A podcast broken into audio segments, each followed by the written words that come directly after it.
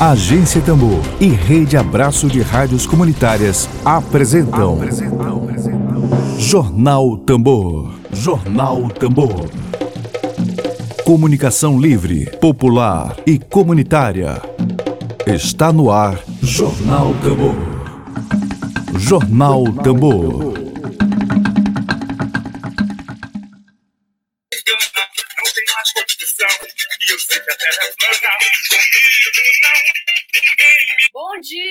Dia, bom dia, bom dia, bom dia. Olha o samba aí, ritmo de carnaval sem carnaval. A gente começa a edição de hoje, quinta-feira, dia 11 de fevereiro de 2021, aqui com mais uma paródia aqui, falando de vacina, de terraplanismo, de... Hoje, o presidente da República, Jair Bolsonaro, está em Alcântara, Maranhão. Vamos ver qual é a piadinha sem graça que ele vai fazer depois do Guaraná Jesus. Bom, vamos agora aos destaques desta quinta-feira, dia 12, não, dia 11 de fevereiro de 2021. Dedo de prosa. Dedo de prosa.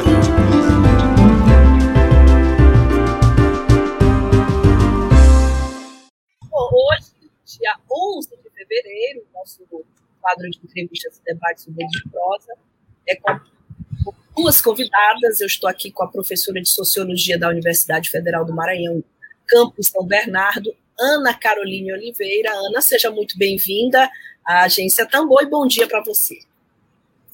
Muito obrigada, muito obrigada pelo convite. É um prazer imenso estar aqui com vocês conversando.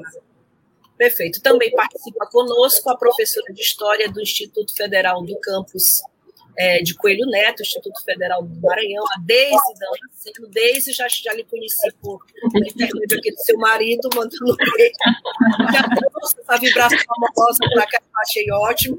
Bom dia, seja bem-vindo. Muito obrigada, bom dia. Retribui aí o um beijo do meu companheiro. Bom, é, a gente vai conversar com as duas professoras agora sobre a rede Covida, sobre o mapeamento da pandemia do coronavírus, os impactos nos povos indígenas do Maranhão. Repito, é uma pauta permanente na Agência Tambor. A Agência Tambor é, traz na sua linha editorial essa, esse objetivo de dar voz às comunidades que são silenciadas, em especial a teia de povos e comunidades tradicionais do Maranhão.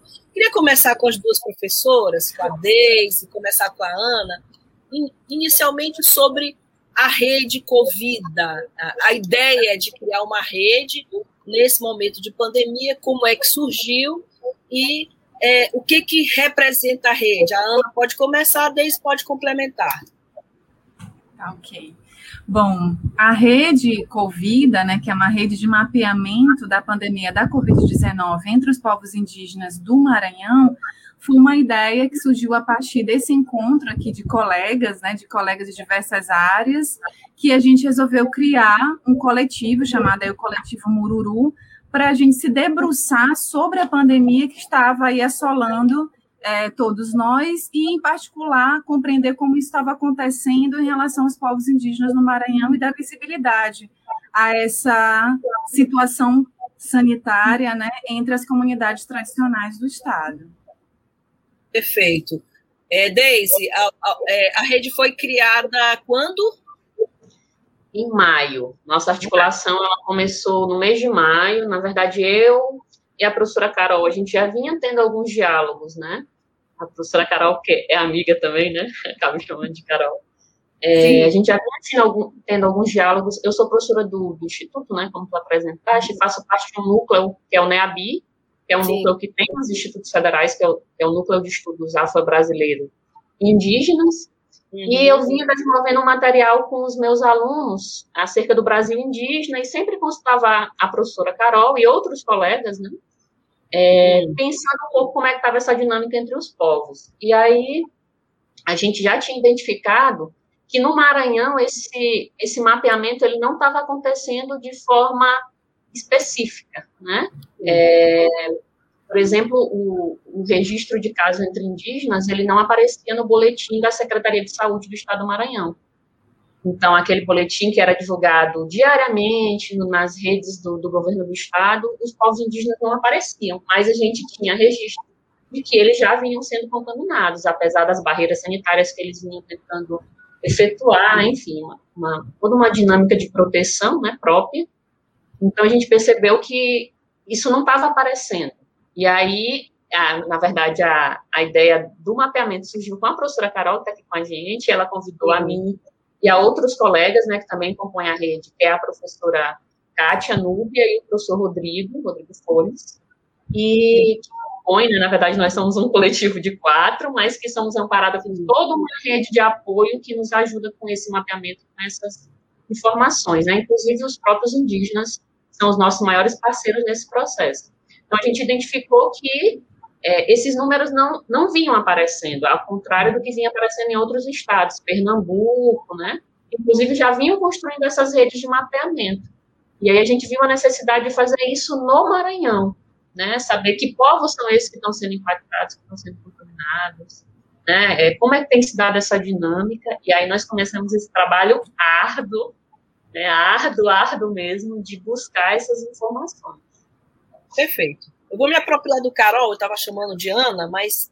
É, inclusive, vamos é, saudar nossa audiência. Daniele Pereira está aqui falando, professora Carol. E a Rosa Eliana, que é Tremembé, da etnia Tremembé. Rosa, já tive o prazer de entrevistar a Rosa, também acompanha a entrevista aqui. É, eu, quando nós tivemos aqui nesse finalzinho de janeiro, se não me engano, é, com o professor Francisco Gonçalves, que é secretário de Direitos Humanos. É, aliás, foi um espaço que a própria secretaria pediu em razão de denúncias que, que chegaram até nós é, por meio do CIMI, por intermédio do CIMI. Entrevistamos o Gil Derlan também, e havia uma espécie de limitação, somente indígenas com territórios demarcados queriam ser vacinados. Aí eu perguntei ao professor Francisco Gonçalves, assim, professor, me deu o trabalho de ler as 47 páginas do livro de vacinação, do plano de vacinação do, do governo do estado do Maranhão, e não havia realmente é, uma previsão para se vacinar, por exemplo, indígenas que moram no centro da cidade de São Luís e que estão em outros territórios que não sejam territórios demarcados. O professor me explicou que havia essa possibilidade, que eles estavam se reunindo havia a possibilidade de vacinar sim. Até brinquei e falei, esse plano permite uma emenda, né? O plano de vacinação. Queria saber de vocês se nós temos informações atualizadas hoje sobre se realmente é, os indígenas que não estão em territórios demarcados já foram vacinados ou se esse impasse continua. Pode falar, Carol. Carol? Flávia, ótima pergunta. Começou principalmente após a Carta dos Povos, né? Que foram assinados por povos que estavam ausentes desse plano de vacinação inicial, como os Tremembé, os Acroagamela, os Anapurumuipurá, os Cariri e os Tupinambá. É, após isso, houve uma reunião com o secretário, né, com o professor Francisco e toda a equipe da Sede Pop, e se começou, sim, esse processo entre os Acroagamela, principalmente pela Frente Nacional, articulado com o DICEI, começou também com os Tremembé, houve uma reunião específica também da Sede Pop via COEP, que é uma, uma articulação feita com lideranças é, indígenas e vários setores do Estado, específico com os Tremembé, tanto os Tremembé do Engenho quanto os Tremembé da Raposa, inclusive a Rosa, que está aqui nos assistindo, estava presente, e iniciou no, no Tremembé do Engenho, no outro dia já iria começar esse início da vacinação, e entre os Tremembé da Raposa ainda estava nesse processo de mapear quanti, né, quantitativamente quantos parentes existiam, quantas famílias para iniciar esse processo é, de vacinação. Com os Anapurumugurá, conversei recentemente também com o Luca, que é uma liderança que está articulando essa retomada do povo. Teve uma reunião também com a sede POP, com o secretário e, to, e a COEP, né, nesse sistema, para também começar esse levantamento quantitativo para poder iniciar o processo de vacinação. Porque o que acaba acontecendo é que essas vacinas, elas não vão vir via o Distrito Sanitário Especial Indígena, o que também já é um grande problema. Ele vai vir via os municípios nos quais esses povos eles têm os seus territórios e comunidades localizados. E aí, Flávia, é só para lembrando que desde o início que nós iniciamos o mapeamento em maio, né, o nosso primeiro boletim é de 31 de maio, né, hum. sendo que a, o Dicei Maranhão divulgou o primeiro caso entre indígenas no dia 28 de maio, né, e o segundo o relatório deles tinham 68 casos, segundo o nosso relatório já tinham 89, alguns dias depois esse número cresceu para 200. Nosso mapeamento ele estava sempre um número muito mais alto do que o que o DICEI divulgava, né? E aí a gente já era uma preocupação nossa em divulgar os dados dos povos não aldeados, né? Inclusive nesse diálogo com a Rosa, né, de que eles não estavam conseguindo acesso junto a, aos órgãos específicos de saúde indígena, né? Sempre que eles tentavam esse esse atendimento, eles eram di direcionados ao SUS, ao sistema SUS de saúde dos municípios, né? Então, sempre como se não fosse de responsabilidade é, do, da, do DICEI da própria CESAI, né, atender esses chamados indígenas não aldeados, né, que não têm territórios demarcados, os urbanos. Eu lembro que quando nós começamos a mapear, tu lembras, Carol, a gente começou com o ISA, né, buscando dados no ISA, no CIMI, e lá era bem claro, né, as, as instituições colocavam, a CESAI não traz o um número de povos afetados em área urbana, em territórios não demarcados, e aí nós começamos essa busca é, para entender esses dados e para visibilizar, né, inclusive, depois dessa visibilidade que nós é, tentamos dar através desse mapeamento, né, uma série de ações positivas aconteceram, nesse sentido de, de dizer, eles são indígenas, né, inclusive dialogando aí com a decisão do STF, né, de exigir que, que a CESAR e os G6 eles atendessem esses povos, independente de terem territórios demarcados, de estar em área urbana, né, levando em consideração a indianidade dos povos, e não o espaço em que eles ocupam, se é demarcado, se não é demarcado. Agora, é, Carol, Deise, nós temos, me corrijam se eu estiver errada, nós temos aproximadamente 36, 37, 38 mil indígenas no Maranhão. Não sei se esse dado está correto. O que, que há de do mapeamento de vocês de números atualizados no que se refere à vacinação dos indígenas do Maranhão? Nós temos um percentual atualizado de vacinação e, e também, claro, de contaminados pela Covid-19. O que, que nós temos da, desse mapeamento atualizado hoje, 11 de fevereiro? Bom, da com relação. A Carol, eu, eu vou.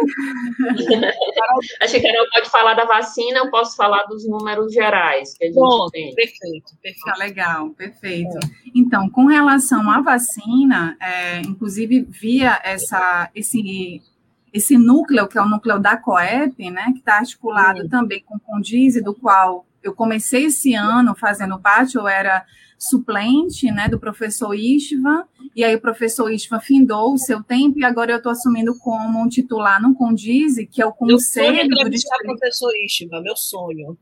Olha aí, já fica aí o convite. já fica aí o convite, vai ser muito bacana. É. E aí eu estou assumindo aqui o Condize, por isso estou também nessa articulação com a COEP. Ainda não temos era para estar tá ocorrendo reuniões. A gente começou quando chegou o processo de vacinação aqui no estado, né, quando chegou as vacinas no estado, a gente começou as reuniões da COEP para justamente ir mapeando né, como ia ser essa distribuição das vacinas para os municípios e, consequentemente, para as aldeias. E aí a gente iria fazer uma reunião em semanais, mas por N atribulações, a gente não está conseguindo manter essas reuniões, né? E também aí, a partir disso, eu não tenho como lhe dar um quantitativo em relação a como Sim. anda a vacinação em relação aos povos. O que eu posso estar é, tá afirmando é que essa vacinação ela começou a acontecer tanto nos povos em terras demarcadas, quanto também em terras não demarcadas, como a gente já aqui apresentou o caso dos povos que estão nesse processo de retomada, mas em termos quantitativos, eu ainda não, não saberia lhe dizer, e isso é uma necessidade que a gente tem esses dados com clareza. A gente não consegue nem pelo DICEI, a gente não consegue ainda é, por esse tanto pela própria COEP, pelo próprio Condiz, a gente não tenha isso ainda claro, o que é uma necessidade. Sim. Tem, tem a questão do negacionismo nas aldeias, né, Carol, que é importante a gente falar, inclusive, é, é, eu ia até te perguntar, perguntar para vocês, Carol e Deise, assim, é, a gente tem informação de, por exemplo, que missionários seja de que religião for, estariam é, trazendo essa informação errada para os indígenas, né? É, do tipo, ah, porque a vacinação é coisa do demônio, vão implantar um chip, estão é, fazendo os indígenas de cobaia. Isso aqui no Maranhão está acontecendo? Muito, muito, Flávia, muito, no nível assim, estarrecedor. Mesmo? Muito. Inclusive Tem com indígenas negando a receber a dose da vacina, né? Porque tem outras questões, né? Tem a questão do negacionismo, tem também a questão da, da, da desconfiança com que vem do mundo branco, né? E é sempre essa parte é muito interessante da gente. A gente compreende, né? É, né? Mas tem essa questão do negacionismo mesmo, das fake news sobre as vacinas, né? Isso também chegou às aldeias, infelizmente. E, e do ponto de vista de religiosos atuando ainda né, nesse aspecto? Temos? Especialmente. Especialmente do ponto de vista religioso. E, é, e, Flávia, tu perguntaste ah. ainda agora os números, né? A gente Sim. teve, inclusive, um problema com o mapeamento. Né? A gente deu uma parada, assim, de, de meses, né, Carol? Desde agosto, né? Não mais ter acesso aos dados, assim, foi uma situação dificílima. Porque o que acontecia? No início, a gente não tinha acesso a nenhum, a nada. Os, os, os boletins da Secretaria de Estado de Saúde do Maranhão não traziam os casos indígenas. A gente começou essa busca nos órgãos especializados, CESAI e DICEI, né, e nas CEMUs dos municípios. E a gente começou o um mapeamento né, através dos sites das prefeituras. A gente primeiro fez uma espécie Sim. de lista da quantidade de municípios que incidem sobre terra de indígenas, em torno de 31 municípios. Isso que é uma pergunta gente... que eu ia te fazer. Dos 217 municípios maranhenses, 31 possuem terras indígenas, é isso? Em torno Pronto. de 31. Esse número às vezes varia porque não, não né, a gente não tem alguns, alguns detalhes precisos do território, né? Certo. A gente começou, por exemplo, mapeando 29, depois a gente estendeu para 31, né? Uhum. Enfim, a gente já colocava São José de Ribamar, Raposa, já colocando esses povos não aldeados, né? Que não tem territórios demarcados. E aí, quando a gente começou esse mapeamento junto às CEMUs, as secretarias municipais, a gente ia nos sites e nos perfis nas redes sociais, né? E não eram todos que traziam esses números. E, assim, o mais chocante é que alguns que traziam deixaram de apresentar, e a gente, assim, não sabe, fica o questionamento. Depois que a gente começou a divulgar, né, inicialmente a gente conseguia até um diálogo via direct, né, eles respondiam algumas perguntas, depois isso não aconteceu mais, né? A gente tem, por exemplo, o caso Barra do Corda, que começou não divulgando, depois passou a divulgar e depois parou. Barra do Corda? Barra Logo, Barra um município que tem uma incidência grande, uma presença grande, né? Barra do Corda. Município que é mais... As prefeituras? São as prefeituras? São as prefeituras, é. Hum. Divulgaram o município que mais divulgou, que a gente tinha mais acesso, inclusive com a, determina, com divisão por aldeias, sempre foi Genipapo dos Vieiras, hum. né, que a gente conseguia mapear assim, de forma mais clara. E aí, quando chegou o período antes da eleição, né, que começou aquela articulação de campanha, setembro, muitos hum. perfis de prefeitura suspenderam toda e qualquer divulgação sobre tudo. Né? Não é. se tinha mais acesso a nada. Né? Só pensavam naquilo, né? Na eleição. Exatamente. Exatamente. Não conseguiu mais mapear. Então, o nosso último mapeamento, ele é de 17 de agosto, ele trouxe mais de 1.100 casos de indígenas contaminados. Isso, Muito como eu estou dizendo, né? É a gente mapeando via CEMUS, via DICEI e no, no diálogo com os indígenas, né? Mas, assim, com certeza esse número é muito maior. E ainda tem um detalhe: a gente fazia a atualização dos boletins. Tinham secretarias, por exemplo, como a Secretaria de Bom Jardim, que num dia eles divulgaram 80 casos de contaminados entre os indígenas, né, entre os indígenas da região de Bom Jardim. E duas semanas depois, esse número, eles tiravam os recuperados, esse número era de 5, 6. E aí a gente não tinha como acompanhar esse somatório, porque eles retiravam os recuperados. Então, possivelmente, esse número é muito maior. É, a subnotificação bem alta. Exatamente. Bom, queria registrar a presença, por falar no professor Lístico, registrar a presença da Alice Pires Vandelce aqui, audiência qualificadíssima. É, Alice é fundadora do jornal Via de Fato, ela comenta excelente entrevista, muito esclarecedora, parabéns para a Rádio Tambor, Fábia Regina e as entrevistadas. Obrigada, Alice Pires. Obrigada pela tua presença aqui hoje.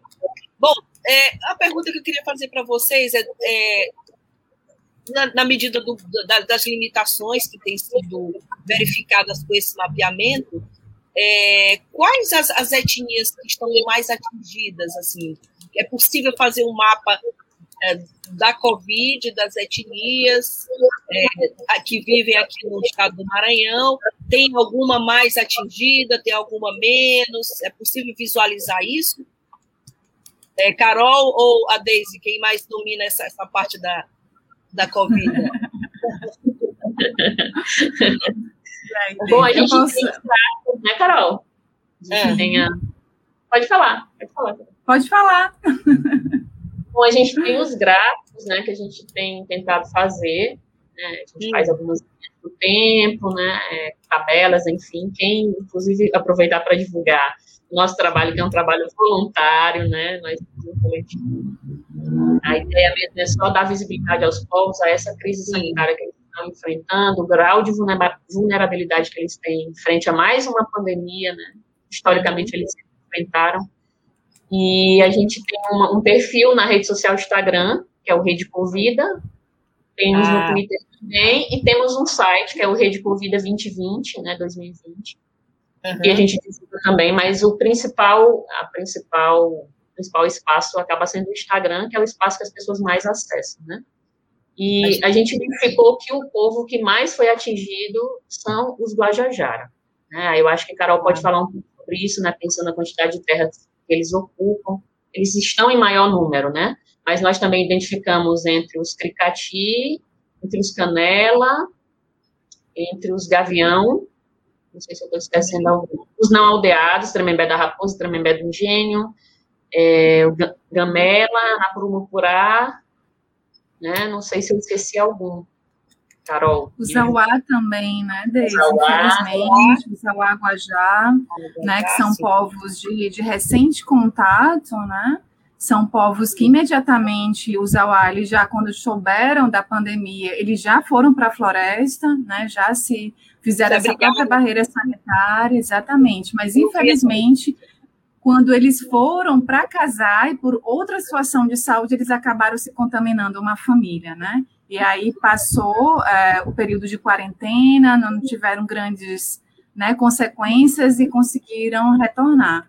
Então, aí também uma situação grave que mostra como, no meio dessa pandemia, o próprio núcleo de SEI, né, que a CASAI compõe, o de SEI, o Distrito Sanitário Especial Indígena, não estava tão bem preparado né, para acolher e receber os povos originários nas suas mais diversas situações. Né? Tem povos como a Deise colocou, como Stânia Terrara Guajajara, que tem mais de 400 anos de relação com a sociedade não indígena, né? E povos como os Auaguajá, que foram recém-contactados na década de 70.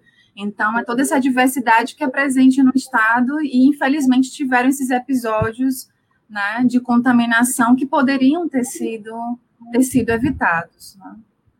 Bom, é, uma coisa que intriga profundamente a gente que trabalha nesse segmento é a invisibilidade, como eu falei no início, a, a Rádio Tambor, a agência Tambor foi criada exatamente para isso, para dar voz a quem é silenciado, para visibilizar quem, quem é invisibilizado pela sociedade, e intriga bastante essa coisa da, da, dos dados, de invisibilizar, invisibilizar dados, assim, eu queria que a gente conversasse agora com vocês assim, se vocês pudessem, as duas professoras, estabelecer algumas avaliações é, é, sobre isso, assim, a quem interessaria, a, acho que caiu a internet aqui da Daisy, daqui a pouquinho ela volta.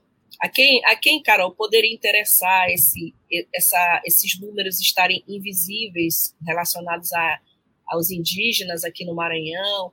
E de que forma acontece isso? Por exemplo, prefeitura não fornecer esses números, ocultar. É, isso, isso, na opinião de vocês duas, isso teria origem em quê? Assim, porque não é muito simples a gente falar sobre isso, né? A questão é, não é muito simples, mas assim, de fato há um interesse em não tornar públicos esses dados, ou talvez uma negligência, né? não ligar muito, ah, porque é indígena, eu não vamos, não vamos trazer à tona esses dados. A gente arriscaria alguma, alguma avaliação sobre isso? Assim, por que e a quem interessaria invisibilizar os dados relacionados à Covid nos territórios indígenas? A Carol pode começar, o Adriano? Posso sim. Bom, a Saiu até recentemente um documento feito por algumas antropólogas e antropólogos e pessoas da diversas áreas, em especial da área da saúde, pela USP, que até embasou um dos pedidos de impeachment contra o governo, né, o presidente Bolsonaro. Atualmente, né, falando especificamente do governo atual, eu entendo né, que faz parte de um projeto. Não é negligência, não é incompetência, é um projeto de morte é um projeto de necropolítica, né, esse conceito que já ficou tão, tão comum, tão falado do Achille Mbembe, ele é um projeto de morte. A gente pode dizer, e aqui eu estou falando do ponto de vista da antropologia, que a gente vive um projeto de eugenia, de evolucionismo social e cultural. Os mais fortes sobrevivem, né? Os mais fracos irão padecer. Então, dentro desse projeto, tudo que sai desse, dessa matriz branca, eurocêntrica, falocêntrica, né? As pessoas com deficiências, os indígenas, os quilombolas, né? as pessoas LGBTQI+, devem ser exterminados. Né? Então, a gente está dentro de um projeto de morte. Os, os povos originários, né, bem como as comunidades tradicionais quilombolas, elas, dentro desse projeto, elas não cabem, têm que ser eliminadas. Então, é diante disso que tem uma invisibilidade acerca da situação sanitária desses povos. É um projeto de invisibilizar para justamente ser eliminado. Deliberadamente. Daisy. Deliberadamente. Lembrando que a Carol, a Carol falou dos quilombolas, né? Os quilombolas também vivenciaram esse mesmo processo. Eles não apareciam no mapeamento do governo do estado, do Maranhão, infelizmente, né? É, eu não tenho acompanhado nos últimos meses, não sei se isso já aparece, né? Mas no início, assim como os indígenas, os quilombolas também não apareciam. E começou também uma espécie de, de pesquisadores, né, é, militantes, começaram também a buscar esses dados para tentar visibilizar para que políticas é, públicas de saúde específicas diferenciadas pudessem ser pensadas para esses grupos, porque é, eu concordo com a Carol, né? É um projeto de morte, né? A gente está vendo aí e nesse governo isso ficou ainda mais, ainda mais visível, né? É, não se tem nenhuma preocupação, né? Não, é, não, não se tem nenhuma preocupação em negar, né? Eu acho que não existe essa, essa tentativa de negar, né? De colocar ali debaixo do tapete, não. É muito, é muito claro, é muito visível, né? E é, em relação aos quilombolas. E aí, é, Flávia, eu acho que é esse o diferencial da rede, né? Do trabalho da rede, né? Sim. Diante da invisibilidade, a gente tentou dar visibilidade, né? É, trazer esses dados, dizer, olha, tá aí, né? Os povos indígenas estão sendo impactados, os povos estão, indígenas morrendo, né? A gente inclusive divulgava, infelizmente, a gente divulgava os óbitos, né? Na nossa página no Instagram, a gente divulgava os óbitos, o nome, a, o povo, a terra indígena, a aldeia, a idade, e, infelizmente, a gente teve que divulgar muito, muitos óbitos de, dos anciãos indígenas, né? Anciãos e anciãs, né? Sim. Os museus vivos, né? Os, aqueles que carregavam, né? Consigo toda a história do, do seu povo, né? A gente teve que divulgar muitos óbitos, e isso para a gente, assim, né? Cada vez que a gente recebia a notícia de um óbito, é, fazer a arte, né? Eu sempre comentava isso com Carol. Eu fico um pouco responsável por essa coisa da arte, e fazer a arte do, do óbito era sempre muito doloroso, né? Muito doloroso ter que estar tá divulgando aquilo ali, mas divulgando no sentido de valorizar a memória desses povos, mas também de causar algum impacto, de dizer os nossos povos estão morrendo, né? É, tá perdendo os nossos guardiões do saber, né? do saber né? do povo, do povo indígena, né? Do povo maranhense, enfim, do povo brasileiro.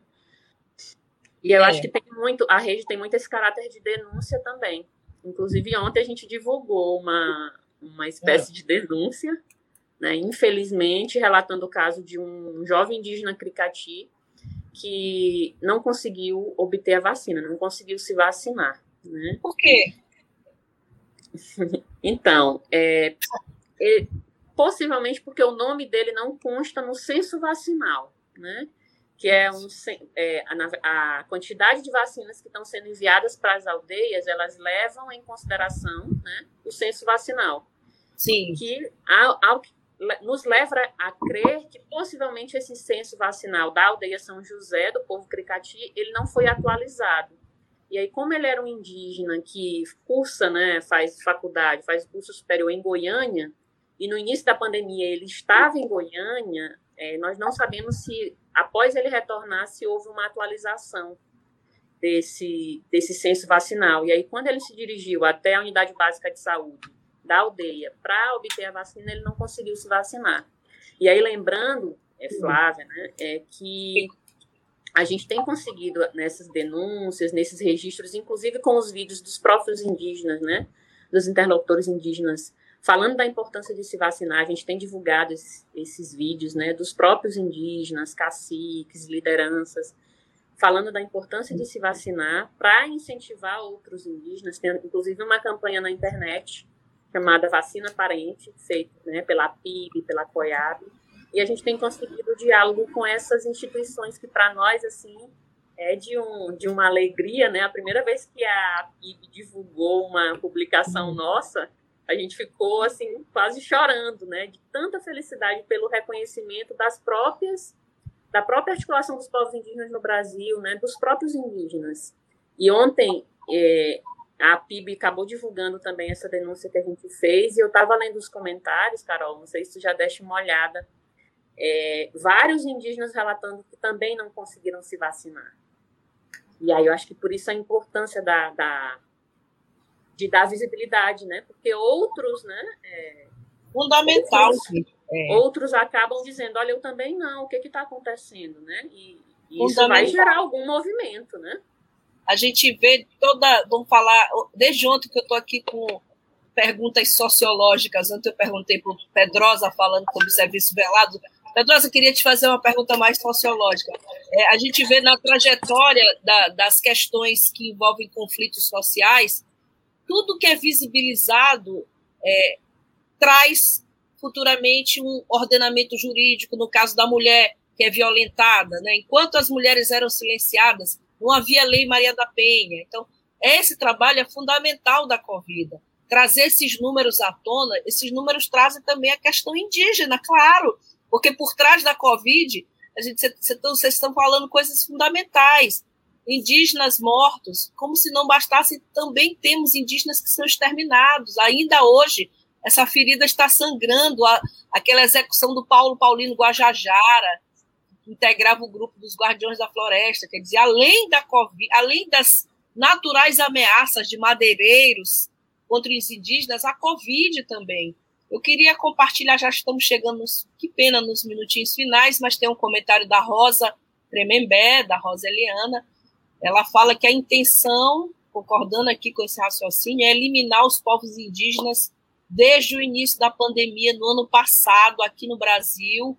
Sentimos o pouco caso com nossas vidas, depoimento valioso da Rosa. Precisamos gritar por socorro o tempo todo na luta por direito à vida. Estamos perdendo nossos parentes. Só vem alguma criatura se questionarmos porque não estivemos desde o começo no plano de vacinação. A Rosa está denunciando aqui, essa é uma denúncia séria aqui dela. A vacina, segundo o Plano Nacional de Vacinação, consta que seria prioridade apenas para os aldeados, aldeados em terra demarcada. Isso é um crime, diz a Rosa, contra nós, povos indígenas, pois somos vulneráveis. Obrigada, Rosa, pela tua participação, é, exatamente ratificando o que as professoras estão comentando aqui que é um projeto. A professora Carol falou bem claro, é um projeto. É um projeto que passa pelos indígenas, São 12 horas. pelos quilombolas, no higienismo social em São Paulo, quando se coloca pedra para que moradores de rua não possam dormir lá. Aquele trabalho extraordinário do padre Júlio Lancelotti, a gente tem acompanhado. Bom, Carol e Deise, é, aqui eu gosto de dizer, é igual o trabalho científico. Ninguém encerra o dedo de prosa sem as considerações finais, sem a conclusão. Então, eu queria para as duas Queria pedir para as duas as considerações finais sobre esse tema e queria, claro, fazer o reconhecimento, em nome da Agência Tambor, de um trabalho tão importante para dar visibilidade à pandemia nos territórios indígenas maranhenses. Carol, pode começar.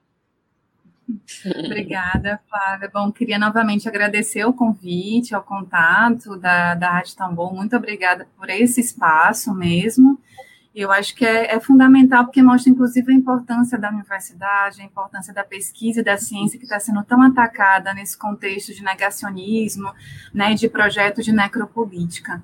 É, no final, aqui, para encerrar minha fala, eu queria só destacar é, algo que a gente veio comentando, né, esses termos povos não aldeados, povos é, indígenas urbanos, indígenas citadinos, como isso também é um termo extremamente violento, né?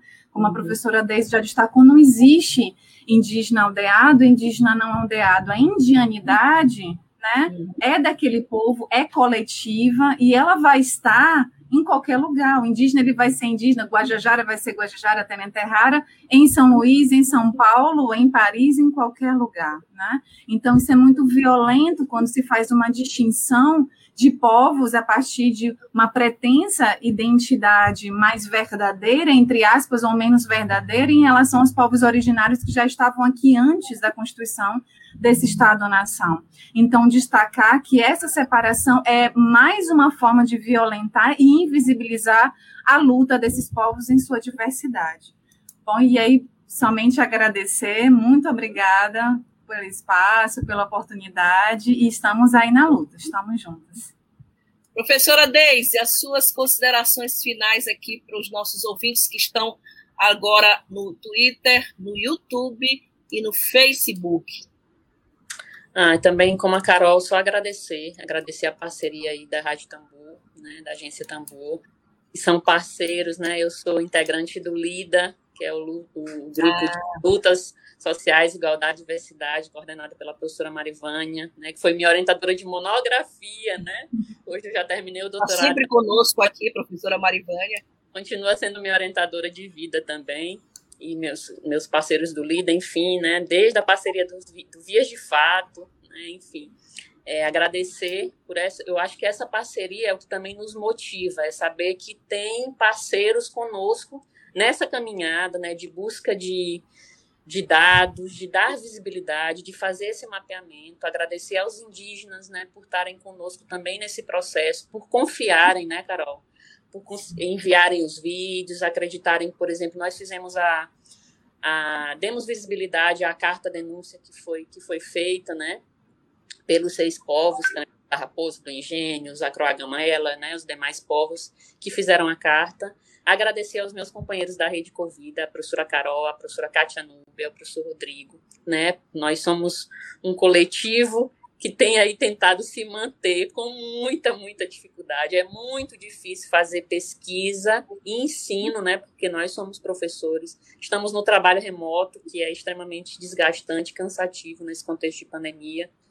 Fora as tarefas domésticas, enfim, essa coisa da mulher que aí todo mundo já, é. já, já sabe, né? Somos multimídias, nós. Exato. O fato de ser mãe também. Então é um trabalho assim muito, muito cansativo, muito difícil de ser feito, mas muito, muito, muito gratificante, né? Só receber esse reconhecimento dos povos de que o trabalho ele tem uma importância, isso já nos motiva a continuar. E a rede ela vai se ressignificando, né, Carol? É, a gente começou muito nessa coisa da visibilidade dos números. Hoje a gente já está falando mais da vacina, da importância da vacina. Uhum indo com as denúncias. Então, o projeto Rede Covida, que foi idealizado pelo coletivo Mururu, ele vai se ressignificando também. Daqui a pouco ele completa um ano, e eu espero que quando ele completar um ano já estejamos todos vacinados. Muito, muito obrigada. Né? Nós que agradecemos por ter aceito o convite, já estou aqui seguindo a Rede Covida aqui no Instagram, e a, a gente, claro, continua aqui é, trazendo as pessoas que estão nos acompanhando na audiência e divulgando, que é muito importante a audiência. Então, o professor Vitor Coelho, também professor, historiador, que tem um programa, convido todos para assistirem ao programa História Viva aqui pela Agência Tambor. Professor Vitor, parabéns às professoras pelo excelente trabalho e engajamento, A Ângela Saldanha também comenta, muito importante a aproximação da ciência e da academia com a comunicação e com, os mais, com a comunidade e os mais vulneráveis. Vou incluir a comunicação também, porque a comunicação popular, é importante a gente trazer isso a, ao debate, a gente dar visibilidade, a gente mostrar a importância desse trabalho. Professoras, muito obrigada, sucesso. Está aqui, a, a Agência Tambor está de portas abertas e a gente vai continuar acompanhando, tá? A Rosa já fala salve Rede Covida, gratidão Deise Carol. Rosa, obrigada pela tua audiência também hoje. Daqui a pouquinho, lá no Spotify, você vai lá, acessa Tamborcast e você vai ouvir a entrevista na íntegra, somente a entrevista. Compartilhe, divulgue essa entrevista, é importante para nós, é importante para a sociedade, é importante para os indígenas do Maranhão. Obrigada, meninas, um abraço e a todos e a todas eu desejo uma ótima tarde de quinta-feira. A gente volta amanhã. Tchau, tchau. Canto de crianças indígenas para encerrar a nossa programação.